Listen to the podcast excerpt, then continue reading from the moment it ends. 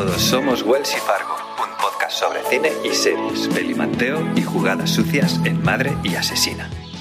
Hoy os traemos al podcast El agua, una película de Elena López Riera disponible en cines. Cuando mi abuela me dice que se bañaban aquí en el río, yo flipo la verdad. Yo no me baño aquí ni aunque me paguen 100 euros. Si este río está maldito. 1545, criada de San Lucas.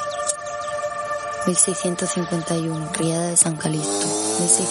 1683, criada de San Criada de Santo Tomás. 1760, 1870, todo lleno de agua, todo lleno de mierda. El agua llena de mierda. La película narra la historia de una joven que vive en un pequeño pueblo del interior de la comunidad valenciana, a las orillas del río Segura, junto a su abuela y a su madre. En este pueblo existe una leyenda que cuenta que en los años de bota fría las mujeres que llevan el agua adentro son llamadas por el río que enamorado de ellas las busca y las intenta traer.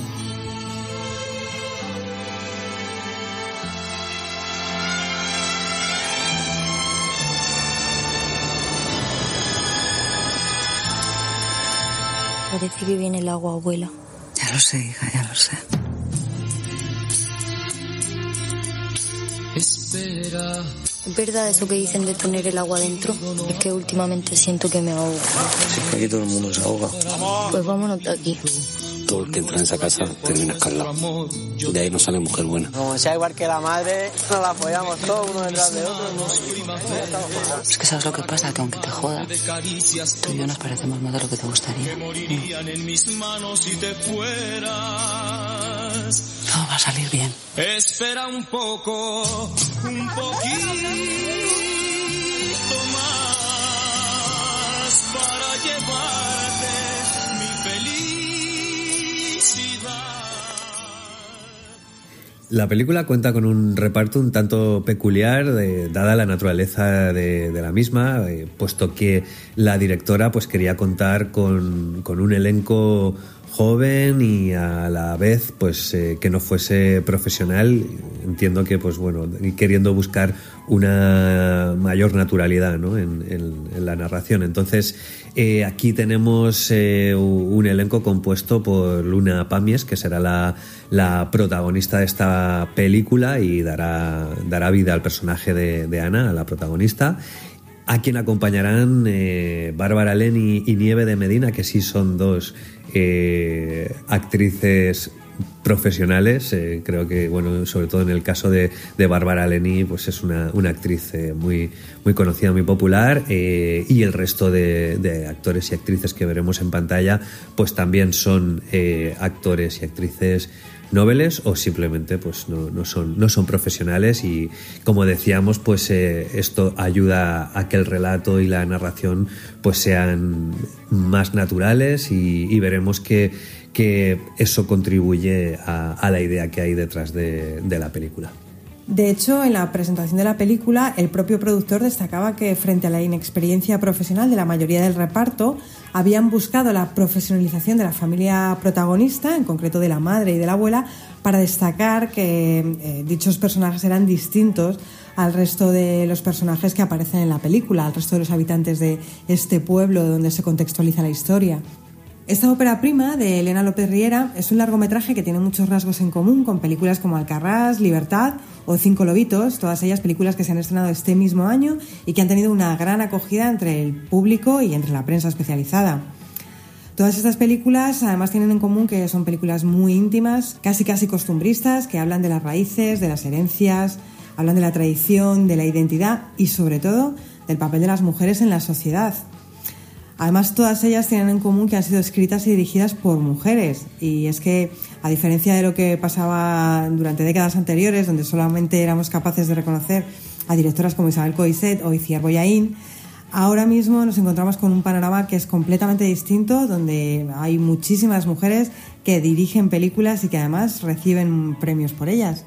Personalmente me encanta la forma como Elena López Riera vacía técnicamente la película para construir una narración lo más sencilla y, pura posible. En el agua no, no veremos planos elaboradísimos, ni una iluminación perfectamente planificada, ni, ni un diseño de, de sonido envidiable. No lo vamos a ver porque sencillamente no existe todo eso. Elena trabaja desde ese vacío para lograr una libertad narrativa que resulta envidiable y, lo hace integrando en ocasiones incluso eh, material narrado, eh, narrado entre comillas, ¿no? por otros, como, como, todas esas imágenes que, que, se verán en pantalla, ¿no? que, que, que mm, proceden de, de grabaciones con móviles y, bueno, pues de esta forma lo que, lo que hace la directora aquí es dejar que, otros participen y que sean esas otras personas las que contribuyan y enriquezcan la historia con sus herramientas, en este caso sus, móviles y su propia voz y, su propia experiencia en, las situaciones que, se verán en pantalla. ¿no? De esta forma, Elena López Riera no se cierra nada y, le sale, la verdad, que, que todo muy bien. Su guion construye una historia que coquetea con el realismo mágico y eso termina siendo un hilo conductor por el que los personajes de la película se mueven de manera, eh, diríamos que excelente y, creando así un nivel de, interés con tan pocos recursos que terminas la película sin, acabar de creértelo, la verdad, porque cuando te das eh, cuenta te, acaba de llevar el agua y, te encuentras ahí solo en la butaca todo mojado y lleno de de barro, ¿no? Sin saber muy bien por qué y, para que finalmente, pues bueno, caigas en, la cuenta de que se te está escapando una, sonrisa de, satisfacción de, las buenas. Libertad, Alcarrás y Cinco Lobitos eh, me encantaron. Son grandes películas a las que ahora pues se une el agua. Eh, a mí personalmente esta película de Elena López Riera eh, me ha llevado en Rambla a amarla por encima del resto. Yo no puedo decir otra cosa y, eso, pues bueno, Fargo, a mí me lo dices antes de, entrar al cine y, lo, cierto es que no te creo. Y es que la película efectivamente hace referencia al agua, pero también hace referencia a oídas, a, costumbres, a leyendas y sobre todo a rumores que marcan y condicionan la vida, en este caso de un pequeño pueblo del interior de la Costa Blanca. Eh, lo hace además con un tono hiperrealista, eh, con el que vemos cómo las mujeres, al igual que el, que el agua del río Segura, van buscando su camino, unas veces siguiendo el cauce y otras veces rompiendo diques. Y es que la película eh, se puede interpretar de diferentes maneras, yo creo que no tiene una única lectura. Para mí, el río se manifiesta como una bestia que, que aparece periódicamente y que exige sacrificios de manera periódica. Es un agua sucia, turbia, que, arrastra basura o incluso animales muertos y que eh, periódicamente viene con esa fuerza que exige que aquellas mujeres que sienten que llevan el agua adentro tengan que hacer algún tipo de sacrificio.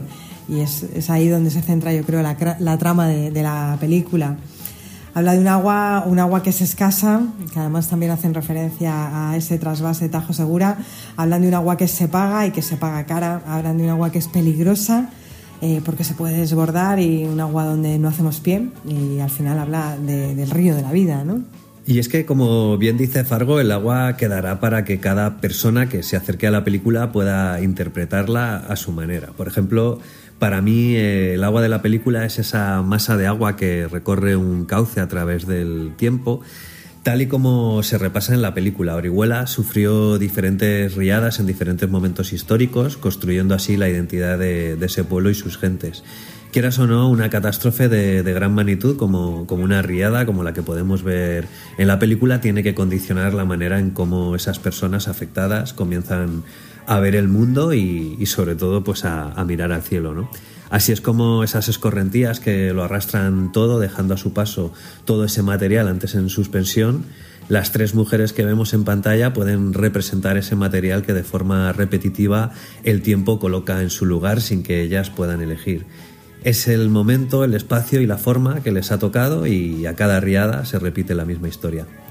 Aquí el agua como metáfora para hablar del papel que desarrollan las mujeres y especialmente las que vemos en, pantalla, se convierte en un símbolo bien poderoso para hacernos reflexionar y, ver más allá de la fuerza del río que se lo lleva todo. Quizá la película explore la manera en, que el agua eh, pues pueda cambiar su rumbo y, su suerte a través de la mirada de su protagonista, Ana. A pesar de que, como decíamos inicialmente, se trata de la primera película de la directora, también es cierto que tiene ya estrenados tres cortos, que los tres están disponibles en Filming y yo creo que cuando los vemos pues eh, podemos identificar claramente cuál es el germen de esta película.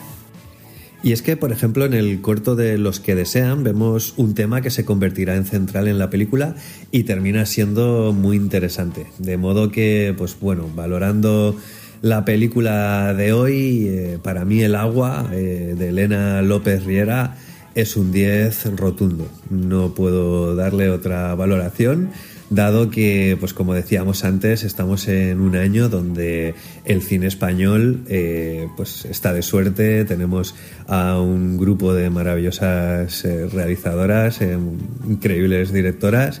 Y bueno, yo tengo que presentar mi admiración a Elena López Riera por esta película y, tengo que darle esta valoración y no otra. Yo también ha sido una película que he disfrutado mucho y a la que le pongo un ocho y medio y sin lugar a dudas creo que tanto Wells como yo os recomendamos que vayáis a ver la película al cine.